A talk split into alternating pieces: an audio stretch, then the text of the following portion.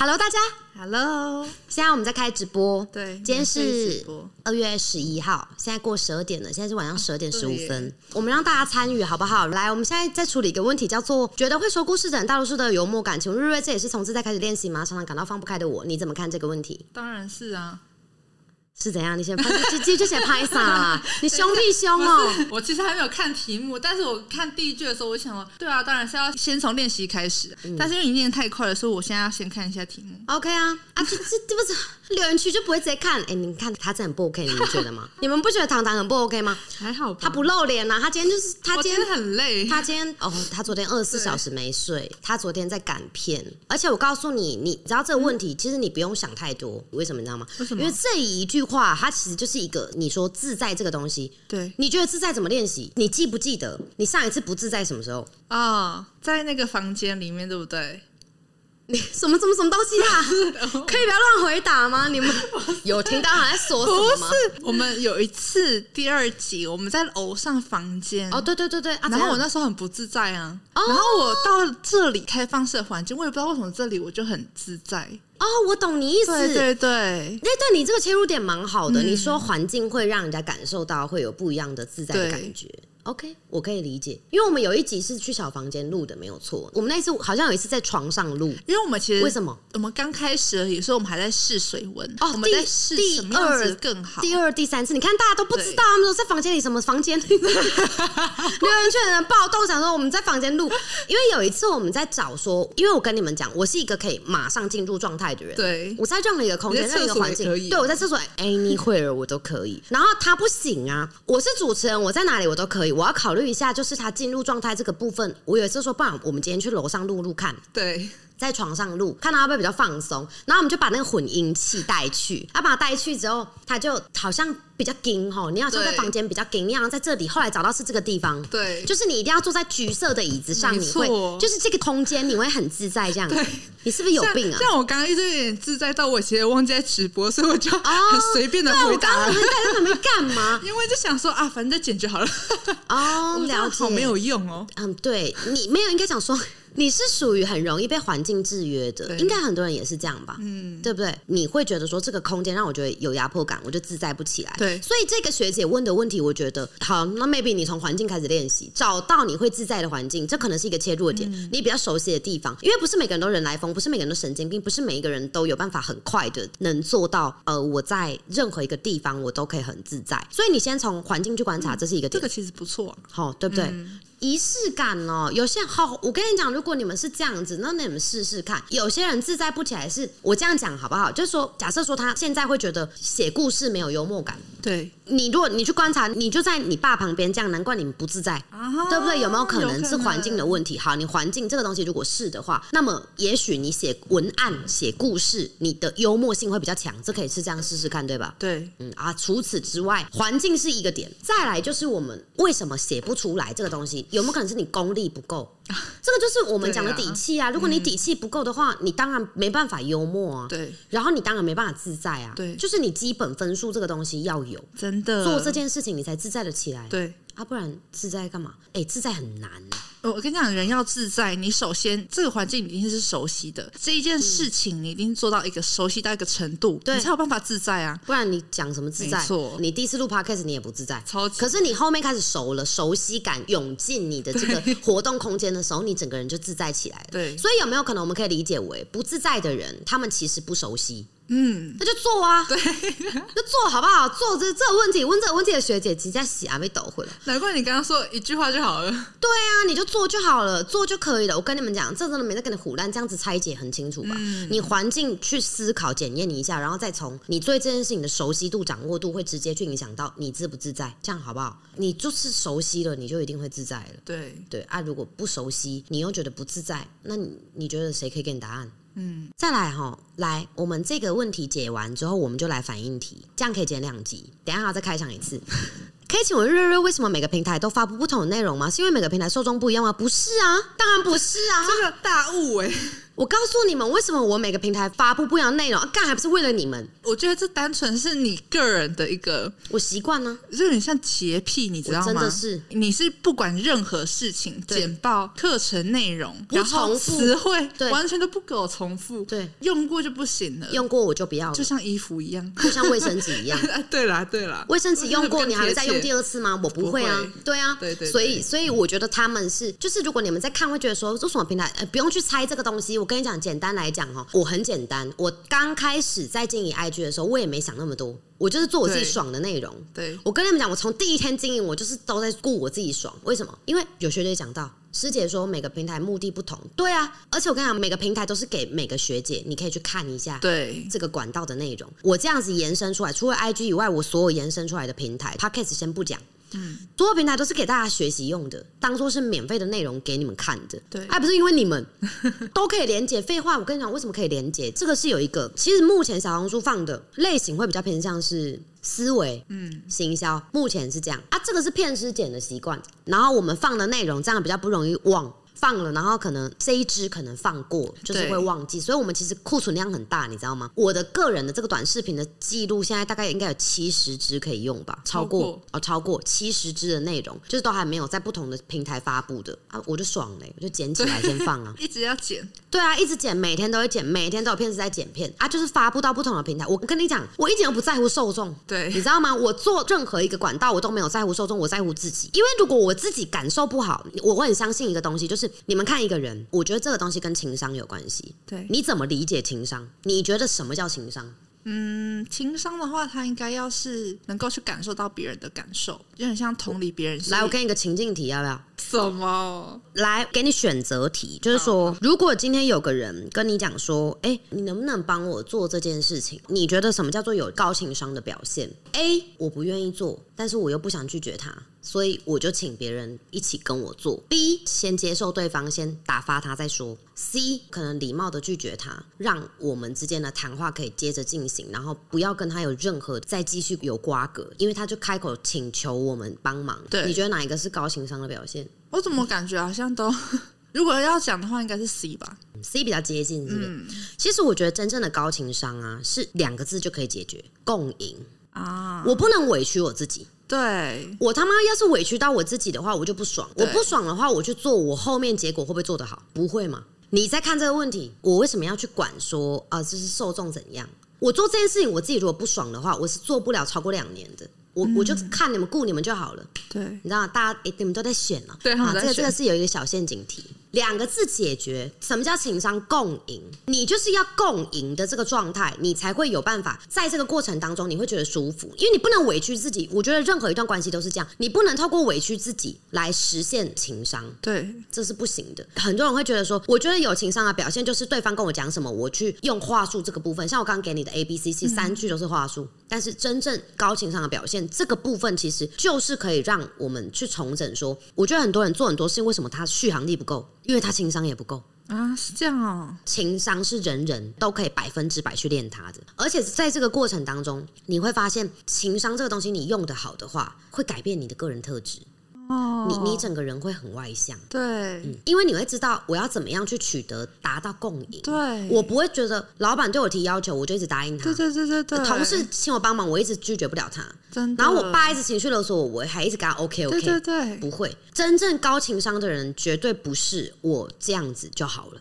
啊，不是。所以你说我为什么要发布一样的内容？嗯，对我来说，我做很多选择跟决定、决策的基准点都是站在这一个有情商的角度做这个操作的。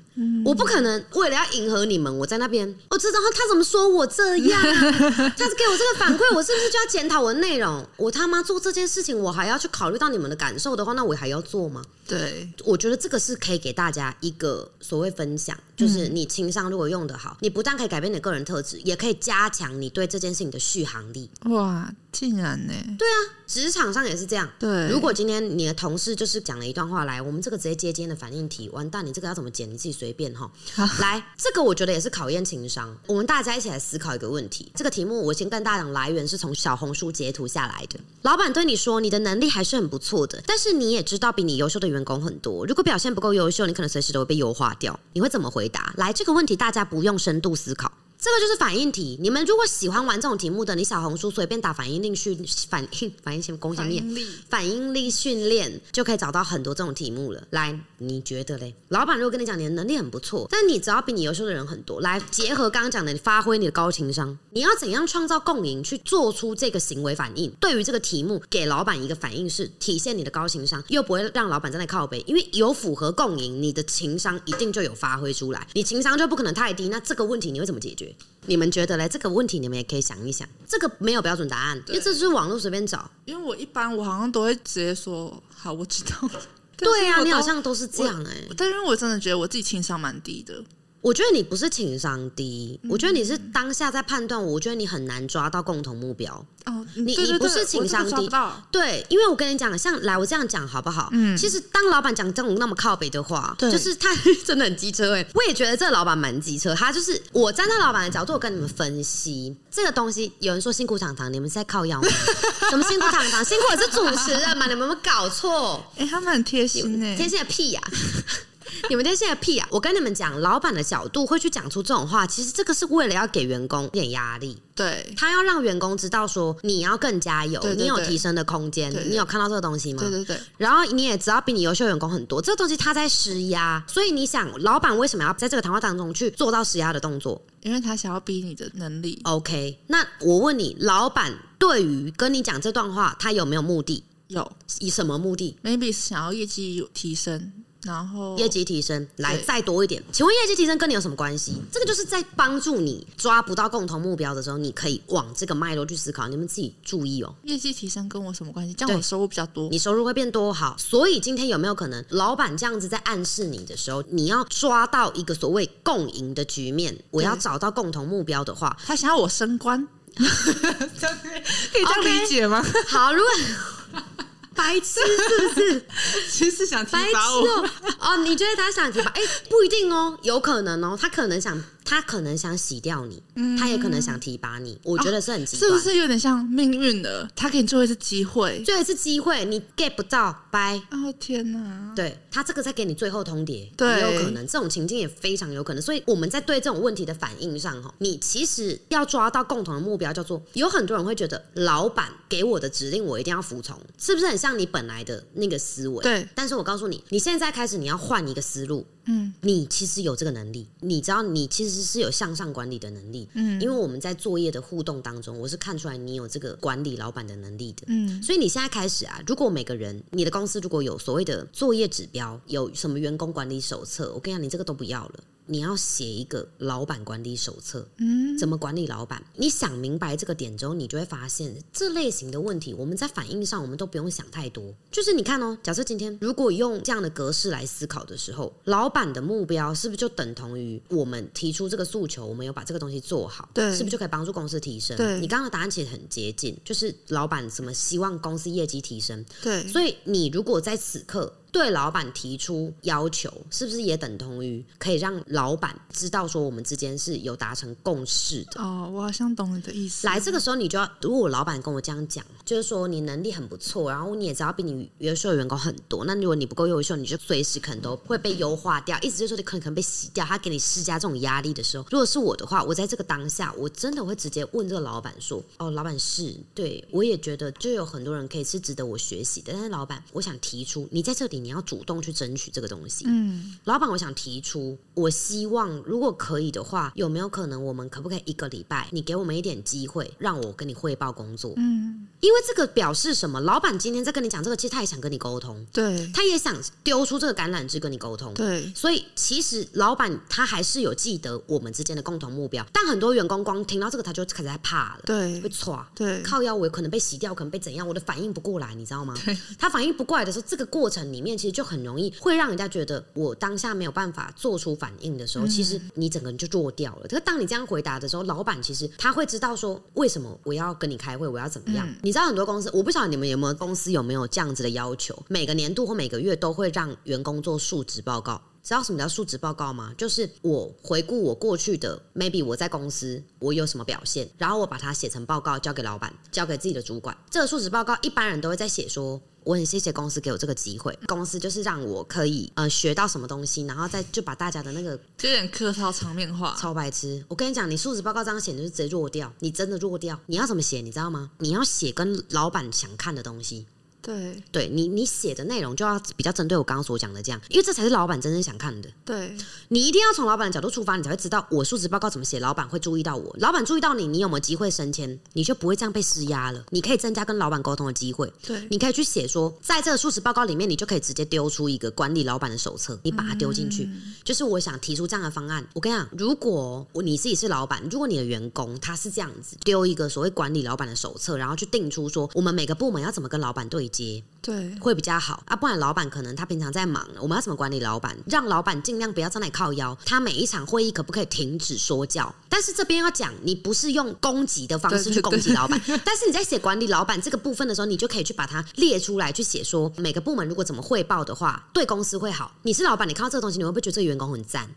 我跟你讲，我马上记得他，对我马上会记得他。你们述职报告应该这样切入，老板你一定会记得你，因为老板会觉得只有你 only you 站在他的立场跟角度看待。这个这个叫做增加沟通的机会，你知道这个概念吗？对，所以你说老板这样讲的时候，其实你根本不用担心，你真的不用错说完蛋，老板在呛我，你不用。老板其实是在增加一个沟通的渠道跟你沟通。对，哦，如果你刚好就是这个问题啦，我觉得其实是可以。对呀，你看有人讲说，述职报告是老板要看的是成长公司的状态、员工状态、部门以前业绩、未来目标做到怎样什么方法。但是我跟你讲，这个东西其实它是一个比较标准的写法。嗯，这个网友 K K H A T H A W A Y 八，他讲的这个东西是比较。标准基本的格式，但是我们其实真正就是，如果你说述职报告你要写的，让老板马上记得你这个人，我跟你讲，老板其实是在看那么多述职报告，他是可以抓出来说这份述职报告写的最好，你他妈被表扬一次就够了，嗯，下一个机会就在你头上了，真的，真的啊，真的啊，你们每个人去写写看，你写不写得出来管理老板的手册？如果你这个东西你写你会卡的，这个每个人写的脉络可能不太一样，对，这就不在我们今天讨论空间。但是我指的是我们回归到跟老板创造共赢这个点，你其实就可以写在里面，我们在提。问我们今天如果跟老板在沟通，我们提问是不是等同于我们可以符合老板的目标？对，或者是说我们在进行提问的时候，我们可以完成让公司达到某部分的绩效，是不是就等同于老板一定会希望我们可以在这个过程当中去做到能够明确的知道说要怎么协助我们工作？对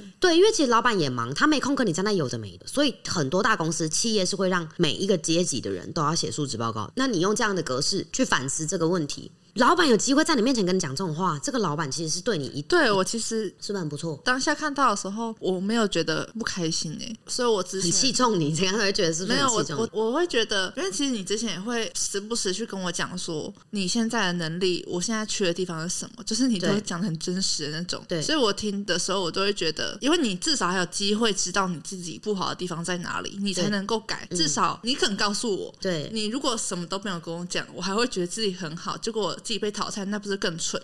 对，所以我是更怕的是这种，所以我反而你观念很好哎，对我反而被骂还是什么的话，我都不会太走心。所以你你那骂是这样来的。对，对因为我就会觉得，反正我现在就知道问题在哪里嘛，那就赶快至少知道了。嗯，对，因为其实我觉得你们知道，像我在看每次在看一零四的履历啊，嗯，我有时候边看我都边笑。我昨天看一份履历，我觉得那个履历真是有过八七的。他包装的，我跟你讲，老板其实一看就知道这数据他妈是胡烂的。真的不要把老板当白痴。我跟你们讲，真的大小企业都一样。有些时候老板没有要跟你看什么业绩的方法跟数字，老板看了这个东西，那个很浅。这个数值报告是一般的标准，这个东西我觉得它没有那么的，就是没有那么重要啦。老板要看这个东西，他其实平常报表就看得到了。数值报告这个东西，其实应该是我跟你讲，我现在讲的东西叫攻心，你要有办法攻老板的心，不是说呃什么像是一。一般人都是写数值，你年度要写，然后你可能 maybe 你有没有网友有讲到 N A N A 七五一零零四，就是年度要写隔年业绩目标。这个东西是因为一般人都会教说什么，你这样子写，老板会想看。可是我跟你讲，你他妈写了不实现，你这份报告谁要看？没错没错，你懂吗？老板今天的角度是怎样？你个转，你个转，臭西郎，你这照一搞，你明年这时候你没做到你这份数值报告，我抱歉打脸报告，这不叫数值报告，真的。所以我才跟你们讲，写老板的管理手册这个东西，你不敢做的话，我跟你讲。你或者你做不出来，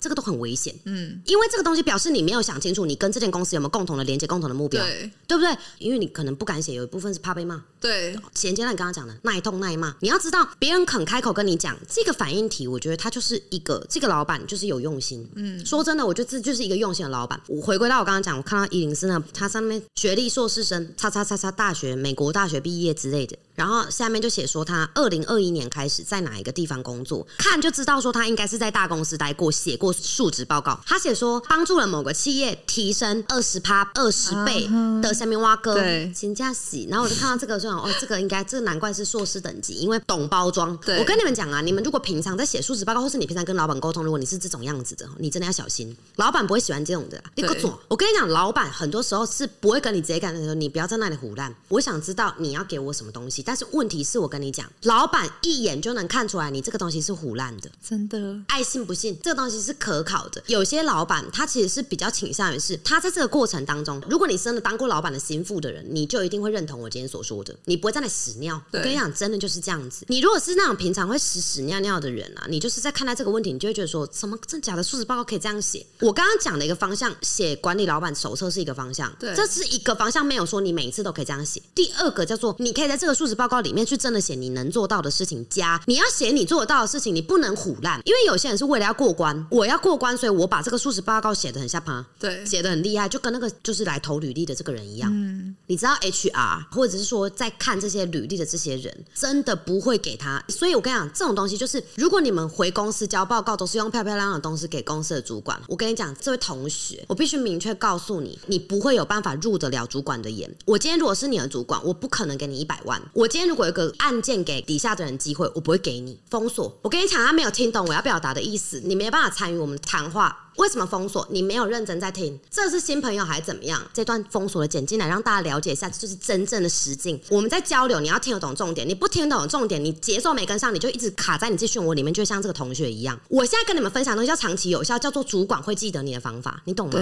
主管记得你的这个方法是你要怎么去做这个东西，我不会害你们。我如果给你们那种乱七八糟的东西，让你可以交差过关的，我是什么角度？给你们捷径的角度吗？那你可以滚了，你就不用看我直播，你懂吗？对，这个东西就是这样。你现在听这个片段，哎、我同时要顾 podcast，我 我这边 真的很忙。真的，为什么我不要在底下留言，在那边给我负面的反应？你底下负面这种反应，我感觉你就是会影响别人的，你在影响别人，别人在笑你，你知道吗？哎、他为什么都没听懂？大家在笑你，你以为留言区没有人在看吗？我回归到刚刚讲的，我希望你们现在跟老板的关系要打好，你他妈反应要有，你反应要有，是不是这个东西才能够让你可以赢得入老板的眼？我给你的方式，如果是写完之后哈 啊，然后老板就这可怜，这人可怜，我今天不是站在跟你一样的角度，再跟你讲说你这份报告要怎么写。以后你们每个人都有机会遇到这个东西。主管今天他看你的能力加对验收你写什么，你的能力到哪里，你做到哪里，这个东西才会影响到你在老板之间的分量，是不是这样？对，就像我之前是不是跟你讲过，你不要给我假进度，你给我假进度这个东西，我跟你讲一次就好了，我就会让你滚了。对，同样的，你在看 HR，HR 就是人力资源的管理部门这个部分，直接你在看哦。一个人如果他今天是在那个履历上面，他骗人，你进来，你这个人你会用他吗？不会啊，对啊，哪一个老板会用呢、人家在站在老板的角度讲，前面还想说称赞一下那个学姐，就那同学真的是朽木不可雕，也让你扶不上墙，真的是呢。这种东西叫做你愿意帮忙你的上司，你要怎么样去让上司愿意帮忙你？你在这个过程当中，你就要懂得去表现自己，卖自己。对，你怎么卖自己？一份资料、述职报告可以卖自己，履历可不可以卖自己？面试可不可以卖自己？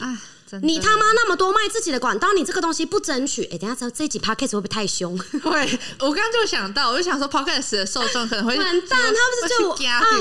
我不管了啦，你们到时候就听这一集，应该剪出来蛮精彩的。然后重点哦，你再去想，如果说今天你要卖自己这件事情，你做不好，回归到这个点上，你去检视一个人，如果你平常业绩你没有办法成交单价两万以上的客人，你要加油，你就是没有把自己卖掉。对，你就是那种述职报告写不好的、乱写的、各种抓小抓屁的，你就是那种喜欢在老板面前那边昙花一现啊，在那边讲说哦，这个我可以弄得很好，所以啊，好机会他妈就轮不到你这种人头上，对，这个就是很好的一个示范。老板就不爱这种人，我跟你讲，真的，你自己开始在带人之后，你看哪一个主管、哪一个老板会要这种人？我很多时候在找合作方的时候，我都去看一下他们 IG，对，乱经营、不自律，让他去旁边。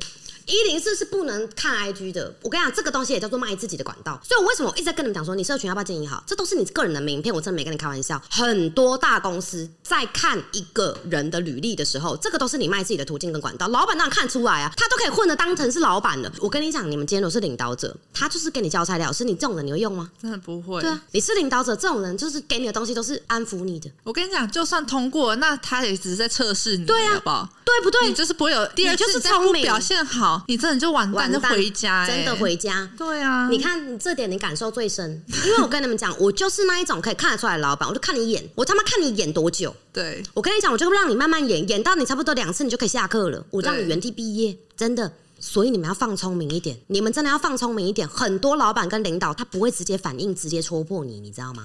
他不会直接跟你讲说，我觉得你很不认真，但是他心里有没有底？有，从哪里来的？你怎么卖自己的啦？对，发个文而已也不行。我跟你讲，我一句废话都不会跟你讲，你没有资格跟我讲话。好，这是一个凭借一个点。第二个是，他基本的工作也做不好。我跟你讲，我都懒得骂你，我都不会骂你，我就静静看你表演，对不对？你真的是真的啊！我为什么浪费我的口舌？所以你还在那自得其乐、沾沾自喜的，你要加油啊！老板都没发现，老板没骂我，我的妈呀，这个就是很典型，这是什么反应？对不对？真的受不了，真的啊、你看。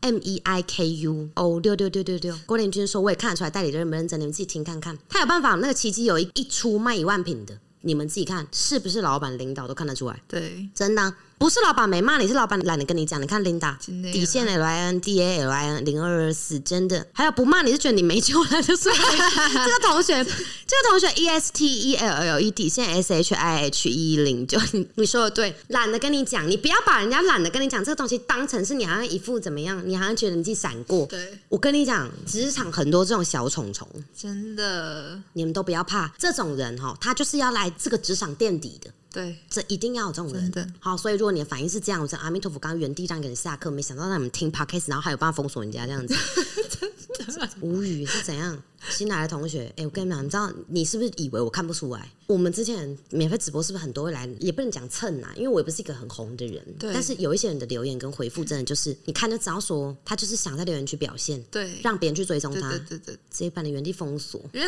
有一些账号根本完全平常也看不到他的人，对啊，你平常没跟我互动，我跟你不认识就，感觉好像很熟一样。对，我跟你又不认识，你要很多这种，你就看我有没有反应就好。而且我跟你讲，那个你就是简单，就看他有没有来上过课来，没有来看过都不熟了，对就是这样子啦。没错，还有有一些是真的，现在可能呃没有上课，但是其实私下是会互动的，对像一些领导、企业家，那这个就是 OK，对这就是有，这就是理性的人家。其实应该从留言就可以判断出来了啦。留言就可以判断出来啦，正常的留言好不好？你们懂什么叫正常的留言吧？这都很正常啊！就我说我主主管都知道我 IG，哇，那你们很赞哎！自动自发推广，看什么方式去推广而已。哎，这个是什么意思？不太懂，对不起，他们现在我们是网络是不是有断层？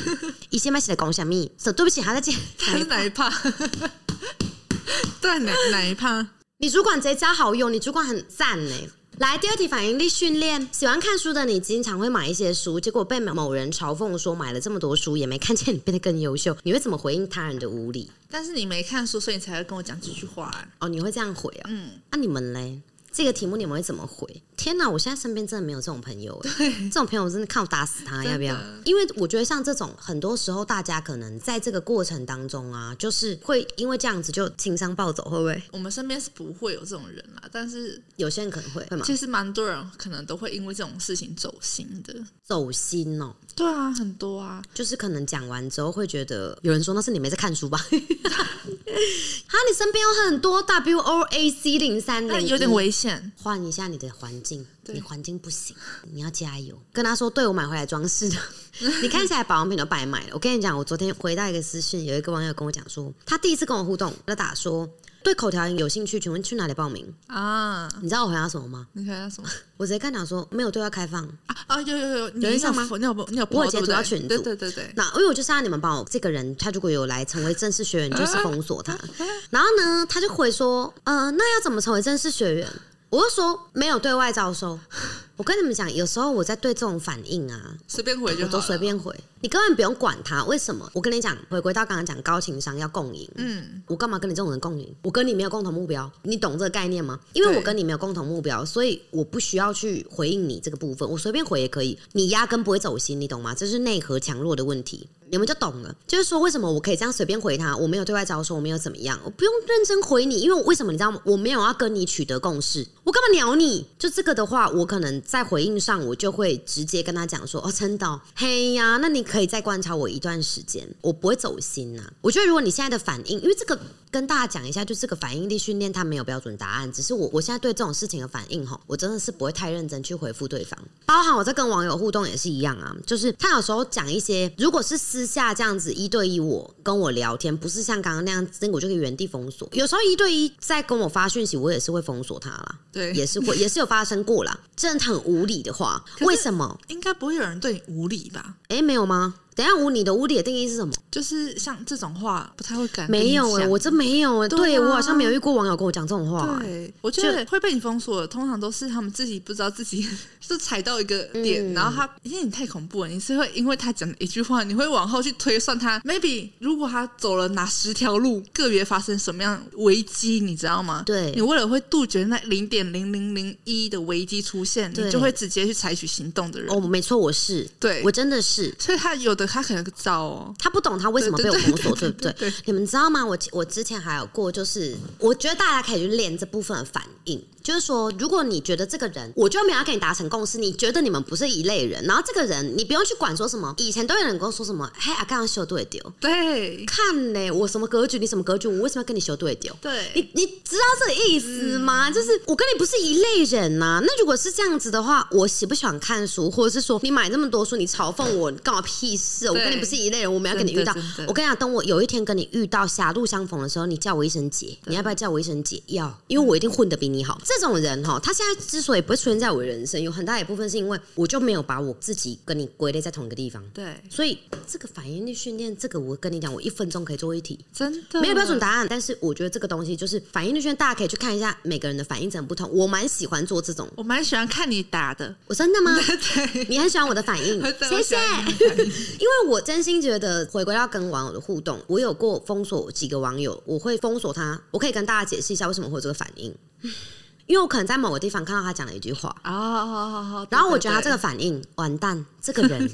如果有在推算呢，他要是有机会成为 Grace 的学姐，今天 high key 封锁，我就会封锁他，因为我有时候看的角度跟人家就是比较不一样。对，嗯，然后或者是说，有时候他可能讲这段话，我就觉得说，哇靠，这个认认知相差太远。嗯，万一他有一天成为我格瑞斯的战友，封锁，对，想到封锁，真的想到你就赶快封锁。然后或者是说，你可能是在看到他现在会对你提出这个问题，他真的不是没礼貌，他就是会讲说，请问一下我要怎么上课？你没有用心吗？你没有想阅读吗？没错，那这个我是不是可以直接推断？由此可见，我直接就可以行为反映这件事情，就是你没有耐心来做学习。那我们之间有没有共同目标？没有，我二话不说把你送进封锁名单，躺着。对，我跟你讲，我就是很清楚，我要的受众就是百分之十 percent 的人，嗯其他九十都是我可以不要的。所以你今天听直播，你就是百分之十，嗯，真的啊、我在看到他有这样的反应，如果我真的是我觉得很没礼貌、很失礼、认知太远，对，然后这个人又没有抗压性，我真的就是可以二话不说让他进去封锁名单，我不用解释我为什么要解释，对啊，我到底为什么要一直跟别人解释我为什么要封锁今人家？天呢，这个我也无语，很多人常常问我，瑞瑞可不可以帮我这个封锁就是解掉？还会有人跑来问我，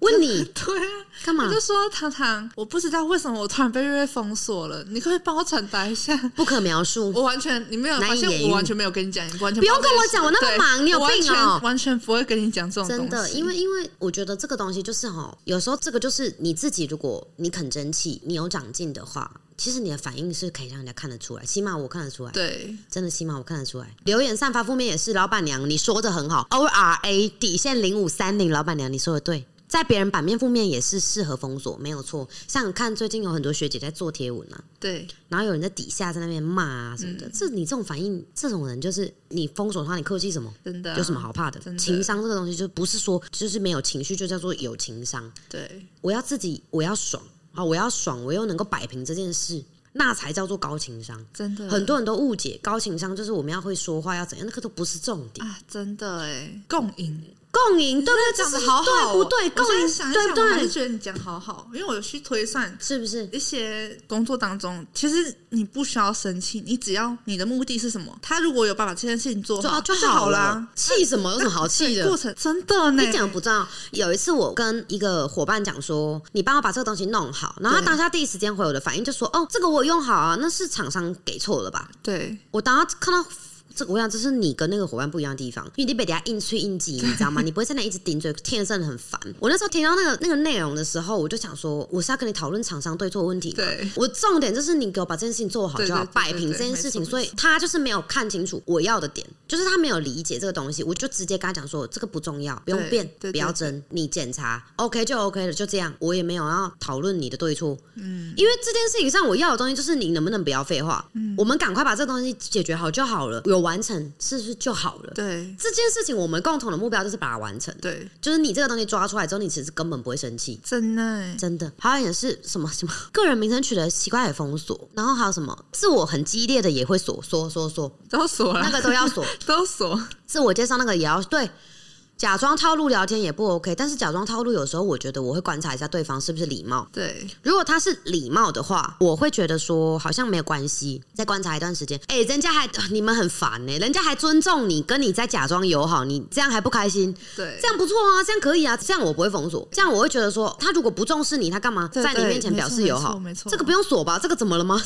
你还有什么你很错？有点严格哦，对啊，有点严格哎、同学对啊，对，真的是针对状态，不针对人。嗯，哦，所以我觉得第二题这个比较简单。第三题反应令训练题目是：长辈生日宴会上你敬酒，不小心把酒杯掉到地上打碎，你会怎么快速自己我解围？我我刚刚怎么突然想要岁岁平安？我也是俗哎，我。这个想到我岁岁平安，要可爱，你要 Q，你这个反应你要是直接跳起来那种，长辈就不会觉得说拍个雕，你知道，因为这个是个很这很失礼耶，这人这问题好棒哦，这个我跟你讲，真的不用深度思考，你只要不尴尬，尴尬就是别人，哎真的。所以你只要当下那个，你要跳起来就说我开心，因为我也做，我真的做过这种事哎。其实我真的做过这种事，我有一次好像不知道是在哪一个场合里面，就是有很多大人，然后就是不小心把什么东西弄出来，乒乒乓乓那样子，然后那时候我就直接当下我就是哇，就是哇好开心哦，然后自己在那边自嗨，你知道吗？然后他们看了，他们舍不得骂我。笑死，他们舍不得骂我，然后他们不会觉得说啊你怎么那么粗心？没有，就是可爱，就说啊瑞瑞哎啊没事啊，收好就好了。我说对呀、怎么这样？这样这件事就解决了，就这样。哦，就这样就好了。你们那种反应真的在那边靠腰，对不起，对不起，你对不起个屁呀、你你不用对不起，你对不起你就完蛋了，你真的你真的完蛋，你真的不用对不起。如果你刚刚这一题你马上是对不起，然后慎重道歉，你你不用，你就是直接气氛把它炒热就好了。